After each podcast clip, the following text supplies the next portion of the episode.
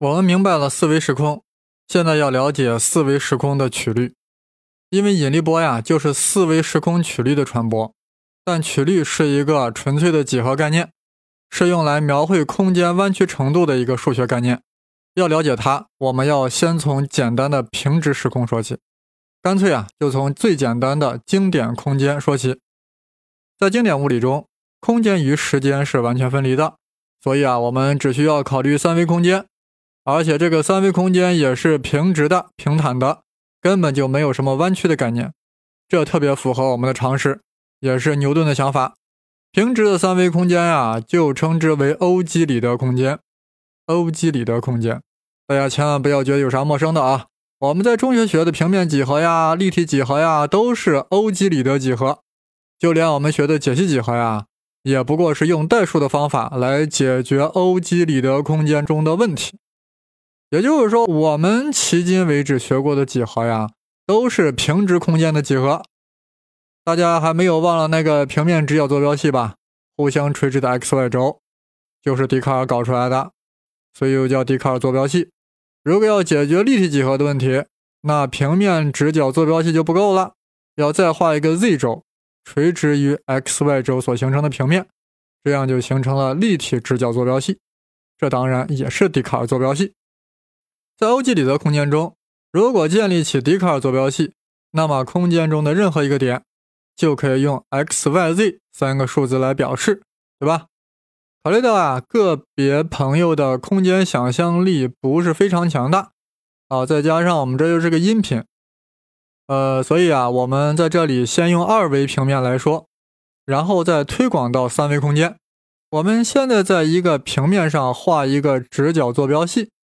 就是画一个互相垂直的 x y 轴，x y 轴的交叉点就是原点 O。这时我们随便在平面中标出一个点 A，就可以用坐标小 x 和小 y 来唯一标定它的位置，对吧？我们在中学啊，习惯上是写成 A（ 括号小 x，逗号小 y，反括号）。其中小 x 呀，就是这个点距离 y 轴的垂直距离，而小 y 呢，就是这个点距离 x 轴的垂直距离。有的朋友中学毕业已经太久，所以我在这儿举个例子：正在上中学的同学啊，一定要谦虚，不要嫌我啰嗦。这一期很难，能听懂的部分一定要听懂，听不懂的部分呀，就听听精神。比如说 a（ 括号三四）。就是表达 A 点的横坐标是三，也就是它距离 y 轴距离是三；纵坐标是四，也就是说它距离 x 轴的距离是四。这时我要问大家了：A 点距离坐标系原点 O 的距离是多少呢？勾三股四选五。用数学公式表达就是距离 s 的平方等于小 x 的平方加上小 y 的平方，也就是三的平方加上四的平方。那不就等于五的平方吗？所以点 A 三四距离原点 O 的距离就是五，对吧？呃，以后我说字母的时候呀，若没有说大小，就是小啊，小是默认的。现在我们考虑平面上有甲乙两个点，坐标分别是 x 一 y 一和 x 二 y 二。那么甲乙两个点的距离 S 是多少呢？这个我就不想推算了。无非是将这两个点坐标的差值进行勾股定律，于是得出甲乙的距离 S 平方等于 x 二减 x 一的平方加上 y 二减 y 一的平方。我们在中学时呀，喜欢把差值记为希腊字母德尔塔，记得不？长得像一个小小的三角形的样子，很 Q 的。所以我们就把两点之间的距离公式表达为 s 平方等于德尔塔 x 平方加德尔塔 y 的平方。截至目前，大家的感觉应该还可以。但是我要对这个公式继续做一个处理。现在我要假设呀，甲乙两点挨得特别特别近，那两点的距离啊就是特别特别的小。有人说那又咋了？甲乙两点无论距离远近。反正都是刚才那个公式，s 平方等于德尔塔 x 平方加德尔塔 y 平方嘛。你可以说这种情况有啥意义？意义大了去了。但此时不方便说，反正我们以后呀就考虑这种两点挨得特别近的情况，这样甲乙两点的坐标差值呀也是特别特别的小。好，大家注意了，在数学上会将差值特别特别小的情况呀，就不再用德尔塔表达了，而是用小写的英文字母 d 来表达。比如说 dx，就是表达甲乙两个横坐标之间的距离有着非常非常小的差值。学过高等数学的人都知道，我这是要说微分了。微积分的微分，微分是啥？就是很小很小很小的差值，记录为小写的 d 来表达。瞧，没学过微积分的人，我也就知道什么叫微分了吗。微微的分开一点点，微分啊。很多事呀，窗户纸捅破了，就那么回事儿这样一来，挨得很近的甲乙两点的距离公式。或者说它的微分表达式就成了 d_s 平方等于 dx 平方加 dy 平方。啊，有人说了，怎么这个把 s 也给 d 了一下？因为这两点距离很近很近啊，对不对？所以就把它 d 一下，微分嘛，对吧？好，我再说一遍，大家一定要记住了，挨得很近很近的甲乙两点的距离公式呀，就是 d_s 平方等于 dx 平方加 dy 平方。说白了就是勾股定理。为啥在这费这么大劲？越往后您越明白。你刚才啊，若因太简单而没有好好听，那待会儿啊你就费劲了。刚才我们说的是平面的情况，现在要将之推广到三维欧几里的空间。那么挨得很近很近的甲乙两点之间的距离公式是什么呢？当然了，我们首先要建立起立体直角坐标系。有了 x y 轴，我们就可以给空间的任意点。给出坐标 x y z，我们把刚才在平面中的公式直接推广到三维空间，挨得很近的甲乙两点在三维空间中的距离公式是 d_s 平方等于 d_x 平方加 d_y 平方加 d_z 平方，感觉还是挺顺的吧？不放心的朋友呀，可以自己推导一下，不过就是用了两次的勾股定理，或者你洋气一点，先用一次勾股定理。然后呀，再用一次毕达哥拉斯定理，中西结合，微分距离终于搞定了。说这些到底想干啥？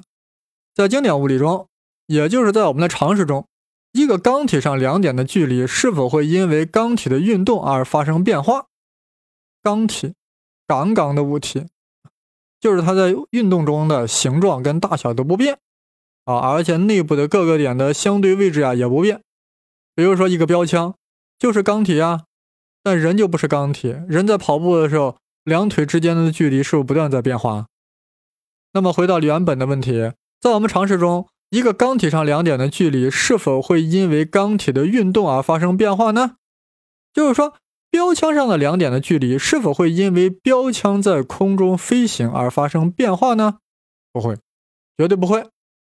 这一点，牛顿是这样认为的。伽利略也是这样认为的，亚里士多德更是这样认为的。啊，你先别偷着笑，我们要把这个经典的观念呀，用数学严格表达出来。是的，又要说数学公式了，我也没办法。谁让我的标题是真正了解引力波呢？现在我们探讨相对速度是 v 的两个惯性系上的观察者对某个运动物体的描述有无差异。啊，这一一上来听着很别扭呀！什么两个惯性系？还是用那个具体的来说，就是地面和火车。火车相对于地面以速度 v 匀速的行驶。我们来看看地面观测者和火车上的观测者对同一个物体的运动的描述有没有什么不同？也就是说，我们要以两个观测者各自的角度来去看待这个世界发生的同一件事儿。所以需要各自建立笛卡尔坐标系，也就是立体直角坐标系 x、y、z，分别表达前后、左右、上下。一个坐标系与地面绑定，就是以地面观测者为中心所建立坐标系；另一个坐标系与火车绑定，也就是以火车观测者为中心所建立坐标系。下面我会把火车说成客车，毕竟啊是人要坐的。为了讲起来生动直观。我们假设呀，这两个观测者是父子俩，父亲呀到火车站送儿子去远方，此时的客车生火待发，父子俩依依惜别，儿子从车窗伸出胳膊，紧紧地抱住了父亲的肩膀，说了一句话，父亲听后禁不住泪流满面。父亲从来没有流过泪，这一回啊，终于是没有忍住。那儿子到底说了些啥呢？估计有人猜测了。什么？儿子说我要去寻找引力波？No，不要瞎猜了，还是听我说。儿子做了一首诗：男儿立志出乡关，学不成名誓不还。埋骨何须桑梓地，人生无处不青山。希望大家以这种精神，能坚持吃完引力波这道硬菜。埋骨何须桑梓地，人生处处取绿波。我讲这个故事呀，可不只是为了励志鼓劲儿，更想告诉各位，地面观测者父亲和火车观测者儿子，在火车未启动前，他们处于同一空间位置。随后呀，这个客车就沿着地面坐标系的 x 轴向前行驶了。也就是说，儿子所在的客车坐标系开始以速度 v 沿着 x 轴向前运动了，那会如何？双方看待事件的感觉是不是会不一样呢？我们假设呀，父子的眼睛都很好，都看得很远很远。这时，有一辆货车从 x 轴上反方向行驶了过来，那么地面上的父亲感受到的货车距离与客车上儿子的感受就不一样，这不是废话吗？儿子客车是迎着货车上去的，当然觉得要更近一些；而父亲站在原地没动，当然觉得货车还比较远。这个道理简单成马了。我们现在啊，就要把这个简单成 horse 的道理表述为数学公式，真的不难，大家心里不要抵触。我们把货车在地面坐标系中的坐标表达为 x y z t，怎么还有时间 t？因为火车一直在动呀。每一个时刻的坐标点 x、y、z 都可能不一样，所以描述货车还需要时间 t。而货车在客车坐标系中表达为 x 一撇、y 一撇、z 一撇、t 一撇。换句话说，客车中的儿子看这个货车的坐标就是 x 一撇、y 一撇、z 一撇、t 一撇。别忘了。客车是在以速度 v 沿着 x 轴向前运动。这两组坐标 x、y、z、t 和 x 一撇、y 一撇、z 一撇、t 一撇，就是地面上的父亲和火车上的儿子分别对货车时空位置的描述。那么两者的关系应该是 x 一撇等于 x 减 vt，y 一撇等于 y，z 一撇等于 z。t 一撇等于 t，解释一下，因为客车呀是迎着货车开过去的，所以客车上的儿子所感受的货车上的距离呀，要比地面上的父亲要更近一些。近了多少呢？就是客车速度乘以行驶的时间，也就是儿子远离父亲的距离，对吧？所以在儿子的坐标系中，货车。离儿子的距离 x 一撇就应该等于 x 减 vt，这个真的很简单。谁若未听懂呀，绝非智商不够，那是我的音频没讲清楚。你拿张草稿小纸片画一画就 OK 了。那为啥在另外两个方向上就是 y 一撇等于 y 呢？z 一撇等于 z 呢？因为客车是沿着 x 轴向前运动的，在它垂直的 y 轴。和 z 轴方向就没有任何运动，也就是说，儿子与父亲在上下和左右这两个方向并没有发生相对移动，所以就有 y 一撇等于 y，z 一撇等于 z，简单吧？那为何 t 一撇等于 t 呢？因为父亲跟儿子是同时开始计时的，所以就有 t 一撇等于 t。有没有问题呢？估计有听众不干了，其实时间又一样又如何？你胡先生刚才不是说过吗？运动物体的时间会膨胀吗？t 一撇是要膨胀的，怎么会是等于 t 呢？你要这样说呀，我就太高兴了，说明前面没有白讲呀。胡先生内牛满面，但是在这里我擦干眼泪，还是要说 t 一撇等于 t，因为我在讲经典物理，那个老物理。好，我们现在把刚才说的四个数学等式放在一起，就是 x 一撇等于 x 减 vt，y 一撇等于 y，z 一撇等于 z，t 一撇等于 t。在经典物理中，我们把这组公式称之为伽利略变换，表达的是两个相对运动的惯性系之间的变换。啊，换到我们刚刚具体的就是客车坐标系与地面坐标系之间的一个变换。这个变换呀，非常符合我们的常识，所以也特别好理解。吴先生认为。只要有小学毕业的人啊，就完全可以理解伽利略变换，因为 t 一撇总是等于 t，所以都没有必要考虑这个等式，根本甚至就不用写出来，它就在人的心中心照不宣，不证自明，仿佛就是荣格所谓的集体潜意识。当然，我们现在知道它是有问题的，因为俺们已经站在了爱因斯坦的肩膀上，看到了伽利略和牛顿的脑脑门上长了一个猴子。一个很经典的猴子，在伽利略变换下，我们可以发现一个不变量，就是无论地面上的父亲还是客车上的儿子，他俩对货车上某两点距离的观测是完全一样的。这是因为啊，距离是坐标的差值，虽然处于不同坐标系，对于 x 方向上有 v_t 的差别，但做减法的时候就消掉了。也就我们刚才说的。钢体之间的临近点的距离，ds 平方等于 dx 平方加 dy 平方加 dz 平方，在不同的参照系下是不变的。也就是我们刚才说的，标枪不会因为其飞行而改变其上两点的距离。总之，大家记住，在经典物理中，不同惯性参照系下的变换叫伽利略变换，变换过程中有一个不变量。就是两个空间点之间的距离，也就是说，长度是一个绝对量，不会因为参照系的不同而发生改变。但我们现在已经知道这种认识是不对的。物理学家最初为何要抛弃伽利略变换呢？就是因为那个迈克尔逊莫雷实验。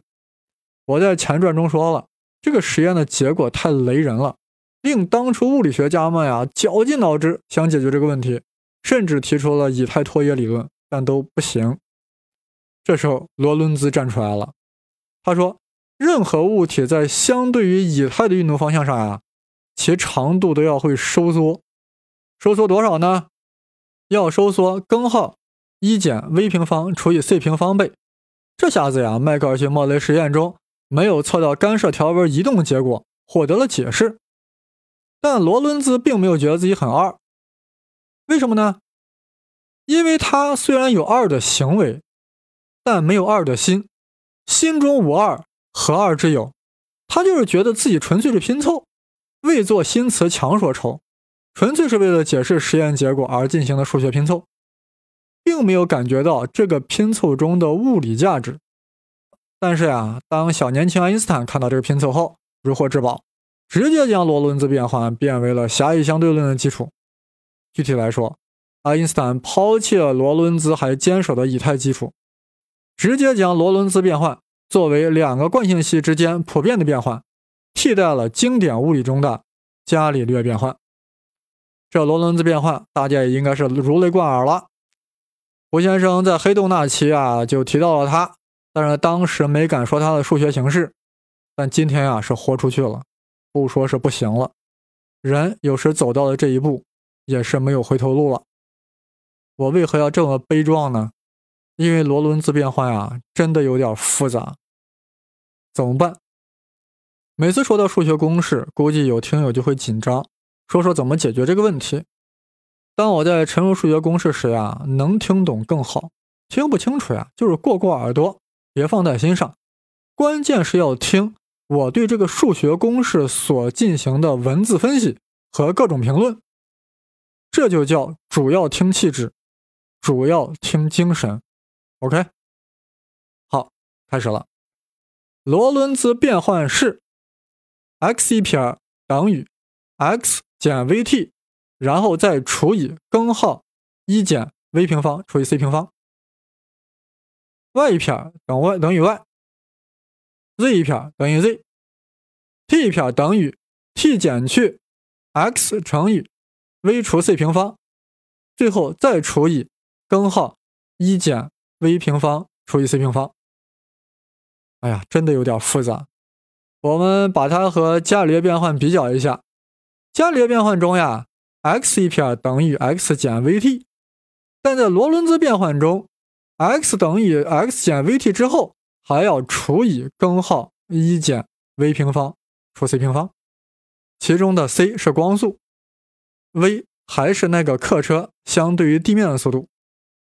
大家都知道啊，火车的速度撑死了也就是时速五百公里，这和光速每秒三十万公里相比啊，就是个 nothing。所以 v 平方除以 c 平方呀，就几乎是零。所以根号一减去 c 平方分之 v 平方，也就几乎是一了。这样的话，罗伦兹变换退化成了伽利略变换。这就是为什么我们平时生活中感受不到相对论效应，因为我们生活在低速的环境。想象一下，如果火车的速度 v 达到了光速的一半，那么 v 平方除以 c 平方，或者说 c 平方分之 v 平方，就是一个响当当的数字了。这样，罗伦兹变换的效果就与伽利略变换完全不一样了。刚才只分析了第一个等式，我们再看第二和第三个，y 一撇等于 y，z 一撇等于 z，这和伽利略变换完全一样，没有必要多说。再看第四个等式。T 一撇等于 x 乘以 c 平方分之 v，再除以根号一减去 c 平方分之 v 平方。哇，好复杂，好凌乱。但你从它凌乱中看到一种气质，也就是说，我们虽然不知道怀素写的是什么字，但是我们看到一种气质，狂草，又狂又草。那么我们从凌乱的 t 撇等于 t 减去 x 乘以 c 平方分之 v，再除以根号一减 c 平方分之 v 平方中看到了什么呢？我们看到了 t 在变成 t 撇之时，里面蕴含了相对速度 v，还蕴含了光速 c，尤其是我们看到了空间坐标 x，这意味着什么？各位朋友，这意味着时间和空间。开始发生互作用了，它们开始糅合在一起了。用爱因斯坦的话来说，就是时间和空间混合在一起了，搅和在一起了，无法分离了。所以，我们必须要用四维时空来看待这个世界了。大家有没有发现，即便没有听清楚我说的数学公式，但你对我的评论还是很容易明白的，对吧？一旦明白了我的评论，你翻过来是不是还真有点想看看那个数学公式的模样呢？人是一种很奇妙的生命。We have detected gravitational waves. We did it. 引力波哪里来？是从引力场方程中求出来。场方程哪里来？是爱因斯坦用青春热血拼凑出来。这是人类历史上最伟大的拼凑。曾经沧海难为水，除却爱因不方程。让我们循着爱因斯坦的足迹，一步一步的前进。多少艰难险阻，进入 Page Seven 声波之中。So these gravitational waves were produced by two colliding black holes. 在罗伦兹变换下，钢体之间临近两点的距离在不同参照系下不再是不变的了，这两点距离就会发生收缩，这就是所谓的尺缩效应。比如说一根棒子，它静止的时候长度为 l 零，一旦以速度 v 运动。仍然静止的观测者就会觉得棒子的长度缩短了，具体为长度 l 等于 l 零乘以根号一减去 c 平方分之 v 平方。估计有人已经开始做实验了，用他手头的铅笔在眼前晃来晃去，看看是否缩短了。没用，因为你晃的速度太小了，那点速度除以 c 啥都没了。所以在日常生活中呀，我们看不到尺缩效应。谁让光速太大呢？否则，高速旋转的人还不个个都成了 A 四腰？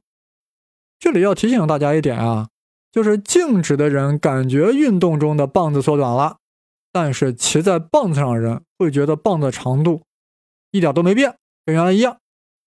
也就是说，一切都是相对的。其实啊，这也挺好理解。有时你觉得人家穿大红大绿很俗，是吧？但人家自己觉得挺好，对吧？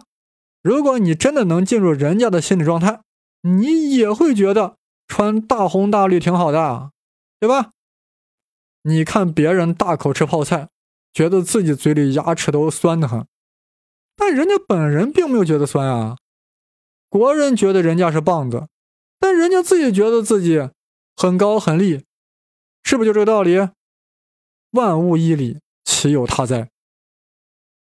总之呀，罗伦兹变换导致了尺缩效应，运动中钢体上的两点距离会缩短，从而破坏了一个宝贵的不变量：ds 平方等于 dx 平方加 dy 平方加 dz 平方。这意味着，在真实物理世界中，钢体之间临近两点的距离，在不同的参照系下观测。会出现不同的数值。研究自然规律，就是要在纷繁变化中寻找其中的不变量。破坏了一个不变量，一定会有一个真正的不变量在等着我们。但我先不讲，让大家缓口气，让脑子降降温。你一边降温，我一边给你引进一个人物，就是我们在《人机大战》那期播客中提到的。爱因斯坦的大学数学老师明可夫斯基。话说，爱因斯坦在十七岁啊，考上了苏黎世工业大学，成天翘数学课，躲在宿舍里学物理，这令明可夫斯基很生气，直接就要骂爱因斯坦：“你这个懒狗，lazy dog！我的数学课你都不好好听，将来会有什么出息？”谁成想，爱因毕业没多久，就创立了狭义相对论，这下子令明可夫斯基很吃惊啊！这爱因原来是个阿尔法狗，plus beta 狗。转念一想，这娃当年没好好听我的数学啊，咋能搞出狭义相对论呢？胡一中呀，把爱因的论文拿过来一看，发现论文里面只用了一些很简单的数学。这刚才我们也有感觉，在明可斯基看来，爱因的理论虽然在物理上极具突破性，但是在数学形式上不咋优美。看，当年没有好好听老师的课吧？于是呀，明可夫斯基觉得有必要呀，帮助一下这个学生。开始研究相对论，最后呀，果然把狭义相对论的颜值呀大为提高。具体是这样的：罗伦兹变换虽然破坏了两点距离 ds 平方等于 dx 平方加 dy 平方加 dz 平方的不变性，但是发现了一个新的不变量。我先不说，大家猜猜这个新的不变量里啊增加了个什么东西？有人直接就喷了呀！我们听懂都已经是很难了，你还要让我们猜没讲的？你把我们当啥了？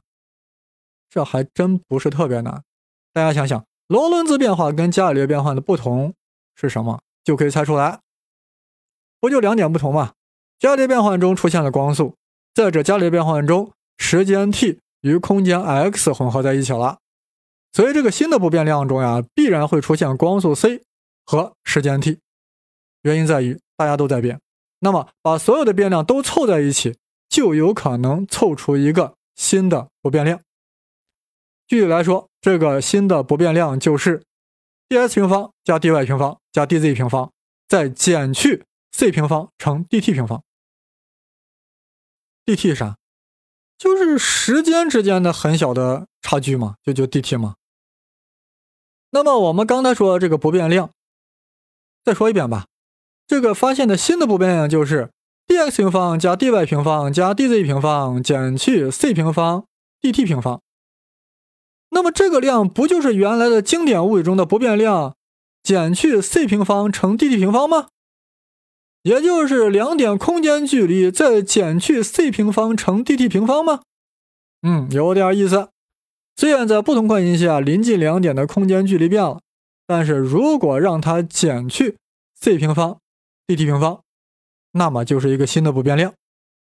这正体现出时空一体的这种新理念。这都是罗伦兹变换中自然引出的推论，但在明可斯基看来，这个新的不变量呀，在数学上看着不顺眼，不具有数学上的对称性。大家看，这四个微分相加相减，前面三个是平方相加，看着挺美，后面突然出现了个减法，感觉是不是不爽？而且减去的 dt 平方呀，前面还乘了个系数 c 平方，也不太美气，咋办？那就变一变呗。这对搞数学人来说呀，是一件很 easy 的事儿。他就直接搞了一套新的符号，把这个东西给整容了。具体是这样的，他把 x 一替代 x，x 二替代 y，x 三替代 z，这还真没有个啥，就是把 x、y、z 换成了 x 一、x 二、x 三嘛。关键它是最后一项，减去 c 平方 dt 平方咋处理？仔细听，他让 x 四替代 ict。各位朋友，i 是啥？大家还记得吗？负一开根号等于多少？什么？负数不能开根号？难道你中学数学是小学算术老师教的吗？负一开根号是虚数，是虚数单位 i，那么 i 的平方就是负一。换句话说，负一的开根号就是 i。这样，一旦让 x 四等于 ict，那么就意味着。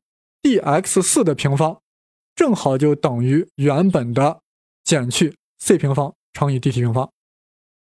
哎呀，经过这么一番改头换面啊，罗伦兹变化的下的新的不变量 dx 平方加 dy 平方加 dz 平方减去 c 平方乘 dt 平方，就变成了 dx 一平方加 dx 二平方加 dx 三平方加 dx 四平方。大家有没有觉得很美、很整齐？仿佛这个不变量呀，就是三维 OG 里的空间不变量的一个直接推广而已，不就是后面又加了一个 dx 平方吗？肯定有人会发问了呀，做这个整容有啥意思呀？又不是找对象，也不是为了当明星，意思很大啊！这里先说一点小意思。从数学上来说，我们原来把 x、y、z 作为一个空间点，或者说把 x 一、x 二、x 三作为一个空间点。我们现在啊，就很自然的把 x 一、x 二、x 三、x 四作为一个空间点了。当然，前面三个是空间坐标，后面的 x 四是 ict，是时间坐标。所以 x 一、x 二、x 三、x 四是一个时空点。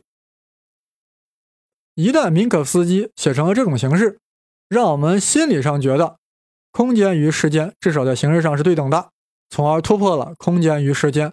风牛马不相及的传统观念，我们现在把这个四维时空称之为明可夫斯基空间，以后简称敏空。它与我们熟悉的欧空呀很不一样。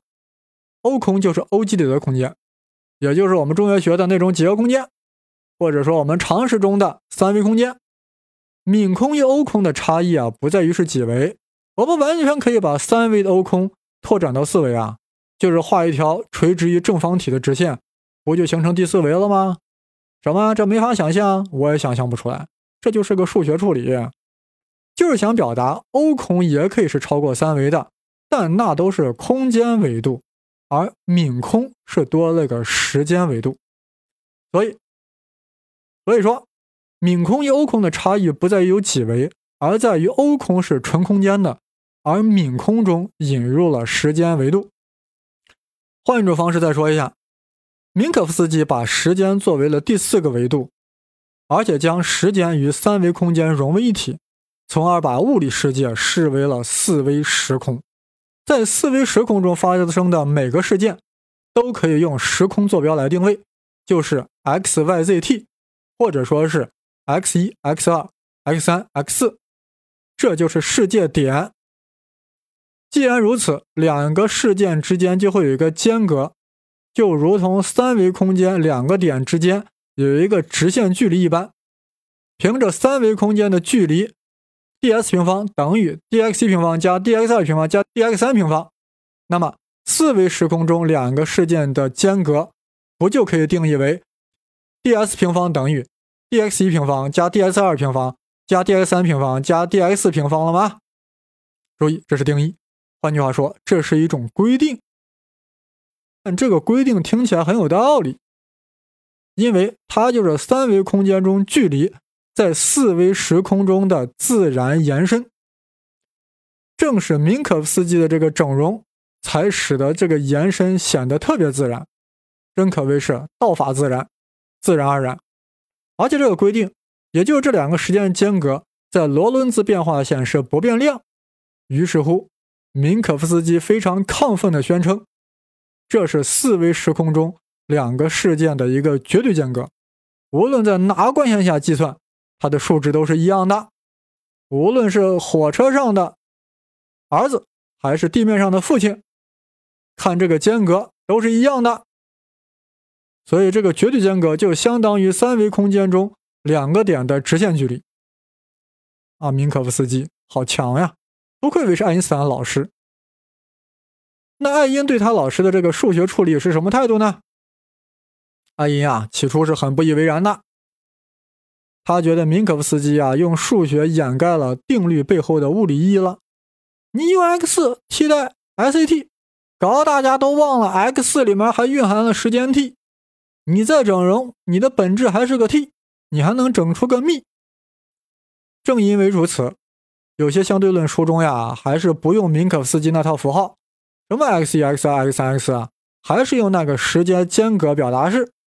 再复习一下，ds 平方等于 dx 平方加 dy 平方加 dz 平方减去 c 平方乘以 dt 平方。这样看着虽然颜值不高，但心里很踏实，很安全。听到这里啊，估计有人皱眉头了。说了半天，连爱因斯坦都没有看上的明可夫斯基这套东西，你胡先生费这么大劲讲这些干嘛？难道就是为了催眠吗？别急，爱因斯坦一开始不喜欢他老师的这一套美妙的数学形式，但四年之后，他认识到，要想搞广义相对论，没有明可夫斯基这套东西，根本就没有往下走。爱因斯坦此时是眼含泪水啊，想对老师说一声：“明老师，我错了。”但他无处可说，因为老师已经离开了人世。这真是子欲养而亲不待，徒欲尊而师不在。好了，我们化悲痛为力量，努力学习相对论，向明老师、艾老师致敬。胡先生现在要讲一个概念，这个概念是本期播客要接触的第一个硬骨头。前面讲的呀，最多是软骨头、脆骨头。我要提醒大家，这个硬骨头肯定是听不懂，大家就是先有个印象，后面还会讲到。谁要是听懂了，我胡先生就不姓生。这个概念叫度规，温度的度，规定的规，度规，什么玩意儿？这是通往引力波的一个拦路虎，必须要听听，但不需要听懂。度规啊，就是在一个坐标系中用来描述一段很短线段长度的方式。换句话说，度规啊，就是定义了在某个坐标系中度量两点之间长度的规矩。度规，度规，度量的规矩，说的好抽象呀。其实呀，就是在说什么是长度。你拿了个棒子说很长，我反问你，你凭啥说它长？长度定义是啥？我还觉得我手中的桃子很长呢，因为你把这桃子皮剥下来。切成很细很细的丝，连起来可以绕地球一周。当然了，我这是在故意抬杠子，目的是为了让你思考长度的定义。我们日常生活对长度的定义啊，还是有共识的，只不过大多数人表达不出来，就是两点之间的直线距离嘛。用数学语言表达，就是在三维欧几里得空间中，两个临近点之间的距离就是连接两点的直线的长度。若建立笛卡尔坐标系，这个两个临近点之间的距离公式就是 ds 平方等于 dx 平方加 dy 平方加 dz 平方，这就是欧几里得空间中的度规，也就是对两点之间距离进行度量的规矩。换句话说，在欧几里得空间就是这样度量长度、度量距离的。好了，我们终于把前面讲过的一个公式呀，升华到了度规的高度。我们这里不妨思考一下，这个距离 ds 平方正好就等于 dx 平方加 dy 平方加 dz 平方，为什么其中没有 dx 乘 dy 或者 dx 乘 dz 这种二次项的存在呢？幸亏没有，若有了那就太麻烦了。好了，反正我们现在知道了，欧几里得空间的度规就是 ds 平方等于 ds 平方加 dy 平方加 dz 平方。同样。我们可以做一个自然延伸，在四维明可夫斯基空间度规正是刚才讲过的事件间隔。dx 平方等于 dx 平方加 dy 平方加 dz 平方减去 c 平方乘 dt 平方。也就是说，泯空中两个事件之间的距离，当然我们叫事件间隔，就是用这个公式来度量的。这就是泯空的度规。大家想一想，这个公式里为何没有 dx 与 dy 啊、dz 啊或 dt 的乘积项呢？若要是出现个 ds 乘 dt，你想想会有多么热闹？这样看来，三维欧空的度规与四维泯空的度规还是很类似的，都没有交叉项的存在，都是自己和自己的平方。但两种度规有一个本质差异，就是泯空中因为引入时间，这使得泯空度规中出现了个时间项，而且这个时间项是带负号的，这就使得泯空中的时间间隔 ds 平方可以是正的，也可以是负的。哇塞，这在欧空说不可想象的呀！距离 ds 的平方还能是负的，可以说。狭义相对论中的各种光顾录里，各种不可思议，都可以视作是泯空在作怪。就是这个度规，ds 平方等于 ds 平方加 dy 平方，dz 平方减去 c 平方乘 dt 平方。其中的减去 c 平方、dt 平方在作怪，在作乱。无论如何，泯空这种对规啊还是比较简单的，没有交叉项，原因在于。它处理的是平直的空间，一旦时空弯曲，度规中就会出现交叉项，那样就会面临更大的挑战。朋友，刚刚经历度归洗礼的伙计们，我们要不要一起去迎接这个新的挑战？到广义相对论的百花园去转一转，去看看那里的弯曲空间，去看看那里一切都是平权。如果你愿意，Let's go。